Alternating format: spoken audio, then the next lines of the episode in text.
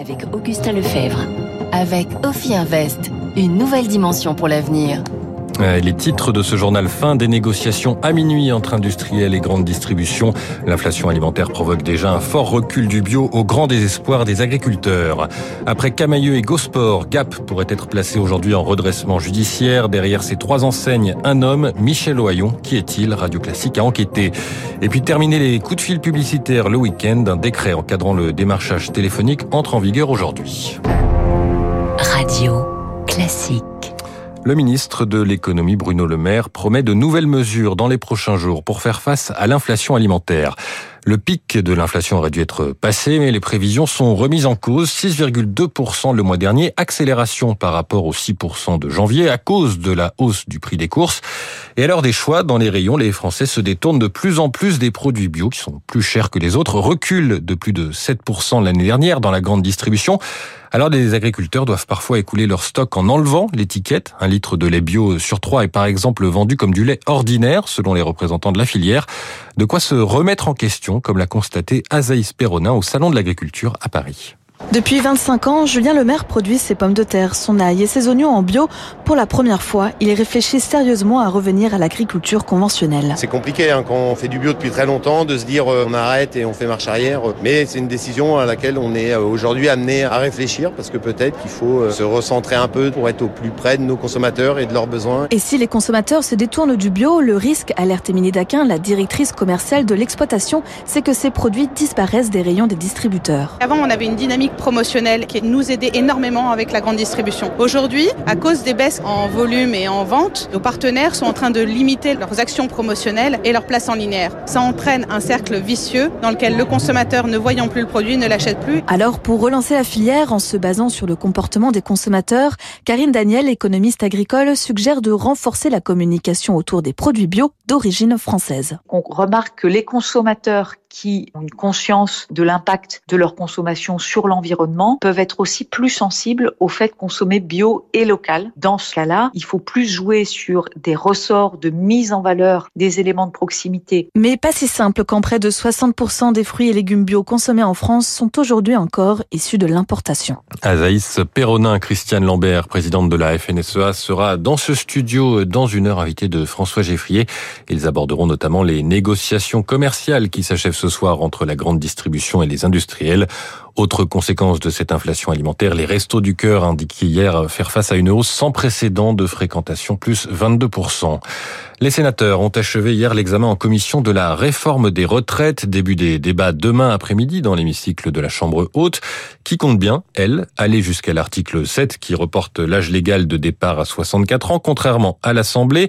Cet article devrait être adopté. La majorité de droite a déjà voté plusieurs fois en faveur de ce report. Mais les sénateurs vont tenter de faire évoluer le texte sur d'autres points, Zoé Pallier. Le gouvernement n'aura pas l'aval du Sénat sans mesure forte pour les mères de famille, a prévenu le président du groupe Les Républicains Bruno Rotaillot. Avec la réforme, des femmes perdent en effet le bénéfice des trimestres validés dans le cadre de congés maternité. Les Républicains envisagent donc de leur donner le choix, partir un an plus tôt à 63 ans ou attendre l'âge légal et bénéficier d'une surcote de 5% pour le calcul de leur pension. À l'inverse, le texte voté au Sénat pourrait être plus sévère que sa version initiale sur les régimes spéciaux. La droite veut accélérer leur suppression, quitte à modifier la clause dite du grand-père qui prévoit que les agents en poste aujourd'hui gardent leur régime spécial. Pourquoi pas a répondu le ministre du Travail Olivier Dussopt. Le gouvernement souhaite réintroduire l'index senior, dispositif rejeté par l'Assemblée nationale, mais qui ne convainc pas non plus les sénateurs LR. Avec leurs collègues centristes, ils proposent plutôt d'abaisser les cotisations des employeurs qui embauchent des salariés seniors. Zoé Pallier sur la question très débattue de la pension à 1200 euros. Le ministre du Travail, Olivier Dussopt, estime qu'entre 10 et 20 000 personnes seront concernées. Le gouvernement reconnaît avoir gonflé les chiffres, réagit le député socialiste Jérôme Gage, qui mène des investigations sur le sujet. Il ajoute que le 15 février, le ministre évoquait 40 000 nouveaux retraités concernés. Après Camailleux et Gosport, l'enseigne Gap pourrait connaître à son tour un redressement judiciaire. La décision du tribunal de commerce de Grenoble doit être rendue aujourd'hui. Une énième pierre du groupe HPB, propriété du millionnaire Michel Ohaillon qui pourrait s'effriter. L'homme d'affaires est lui-même visé par une enquête de la Junalco, la juridiction nationale de lutte contre le crime organisé pour abus de biens sociaux et escroquerie en bande organisée. Eric Kioch, bonjour. Bonjour Augustin, bonjour à tous. Vous avez enquêté sur le parcours de Michel Ohaillon. Il s'est construit un véritable véritable empire qui ressemble de plus en plus à un château de cartes. Oui, à 62 ans, Michel Ohaillon s'est d'abord fait un nom comme mania de la pierre à Bordeaux, à la tête de sa société FIB, financière immobilière bordelaise. En près de trois décennies, il devient l'un des principaux propriétaires fonciers du centre-ville de la capitale girondine. L'entrepreneur rachète des immeubles en décrépitude et les rénove parmi ses prises l'emblématique Grand Hôtel de Bordeaux.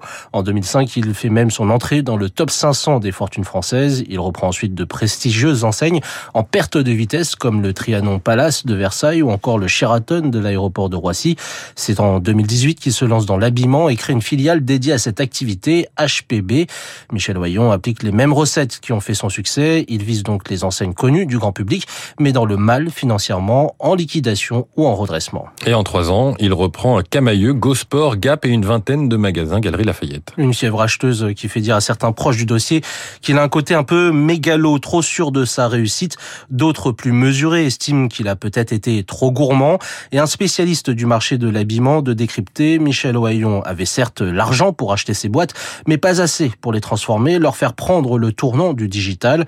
Le prêt-à-porter, ce n'est pas comme l'immobilier. Un manque de stratégie que dénonce aussi un représentant du personnel de Gosport que nous avons pu joindre. Selon lui, pour s'en sortir, Michel Ohaillon a eu recours à des tours de passe-passe financiers afin d'éviter un inéluctable effondrement de son empire. C'est d'ailleurs l'objet de l'enquête ouverte à son encontre. L'entrepreneur aurait ponctionné 50 millions d'euros des caisses de Gosport, alors même qu'il a bénéficié de deux prêts garantis par l'État à hauteur de 55 millions d'euros. Devant le tribunal, Michel Ohaillon a notamment expliqué avoir investi pour tenter de sauvegarder l'enseigne en rachetant la marque de vêtements Gap. Pas sûr que cela suffise à convaincre. La galaxie Ohaillon se fissure un peu plus chaque jour. La semaine dernière, 26 magasins Galerie Lafayette ont été placés en procédure de sauvegarde et Campus Academy, son réseau d'écoles Postbac connaît également des difficultés financières. Une enquête signée Eric Cuoche pour Radio Classique, 6h53. Euh, nos téléphones sonneront-ils un peu moins à partir d'aujourd'hui? Euh, Ce 1er mars entre en vigueur un décret pour limiter le démarchage commercial. 40% des Français sont en effet contactés par les centres d'appel au moins une fois par jour, selon les chiffres de l'association 60 millions de consommateurs. Ces appels devront désormais répondre à des règles strictes. Et Weiss. Plus de démarchage possible le week-end et les jours fériés. En semaine, les centres d'appel doivent désormais respecter des horaires de 10h à 13h et de 14h à 20h. Téléphoner plus de 4 fois à la même personne dans le mois est interdit. Et puis, lorsque le consommateur refuse ce démarchage, le professionnel doit attendre deux mois avant de retenter sa chance. Si ces règles ne sont pas respectées, l'entreprise risque notamment une amende de 375 000 euros. Mais pour l'association Association de consommateurs UFC Que Choisir, ce décret ne va pas assez loin. Mathieu Robin est responsable adjoint aux études. Ailleurs en Europe, notamment en Allemagne, si vous souhaitez être démarché, vous devez l'indiquer. C'est sur cette liste-là que le démarcheur peut piocher pour appeler au téléphone. En France, c'est tout l'inverse. Hein. C'est le consommateur lui-même qui doit faire la démarche pour s'inscrire sur Blocktel, hein, qui doit en principe permettre au consommateur de ne pas être harcelé au téléphone, ce qui malheureusement n'est pas le cas. Encadré au lieu d'interdire donc le cabinet d'Olivia Grégoire, la ministre déléguée chargé des petites et moyennes entreprises justifie ce choix. Le démarchage téléphonique représente 56 000 emplois directs en France. Héloïse Weiss, des téléphones qui sonnent moins et qui sont de plus en plus reconditionnés. Le salon du mobile s'est ouvert avant-hier à Barcelone. Il réunit jusqu'à demain tous les professionnels du secteur. Dans un contexte compliqué, les ventes mondiales de smartphones sont au plus bas. Elles ont chuté de plus de 11% sur un an.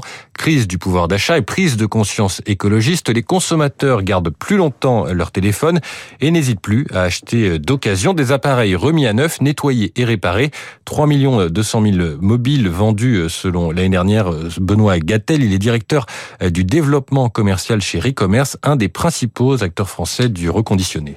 Depuis ces 5-6 dernières années, on est sur une progression constante du marché, entre 10 et 20 de progression, à mettre au regard d'un marché du smartphone neuf qui est en décroissance sur la même période, donc ce qui explique aussi une, une part du reconditionné par rapport aux ventes de neuf qui augmente d'année en année.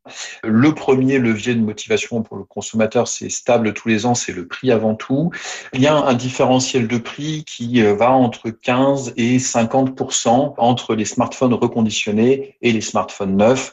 Euh, mais cette année, il faut noter un vrai intérêt pour le fait de favoriser le réemploi et le recyclage, une forme d'acte un peu éco-conscient qui va euh, pousser le consommateur aussi à se tourner vers cette catégorie de produits. Benoît Gattel, directeur du développement commercial de Recommerce, un peu plus de 126 000 immatriculations de voitures neuves le mois dernier, hausse par rapport au mois de février 2022, mais baisse de 27% par rapport à février 2019 qui fait référence. Tesla, le constructeur américain de voitures électriques, va investir 5 milliards de dollars au Mexique, c'est ce qu'annonce le gouvernement du pays, afin de construire la plus grande usine du monde. Le patron de l'entreprise, Elon Musk, doit faire le point ce soir sur sa stratégie.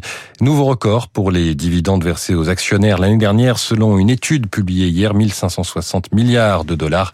Perspective plus sombre pour cette année. Les marchés financiers, enfin, le Dow Jones a perdu hier 0,71%, le Nasdaq 0,10, recul de 0,38% du CAC 40 à presque 7268 points. À Tokyo, le Nikkei est stable en ce moment, plus 0,08%. L'euro s'échange toujours à 1,05$. Le pétrole, le baril de Brent, lui aussi stable à 83,90$. Il est 6h56 sur Radio Classique. Tout de suite, sauvons la planète et ce matin, on sauve la forêt.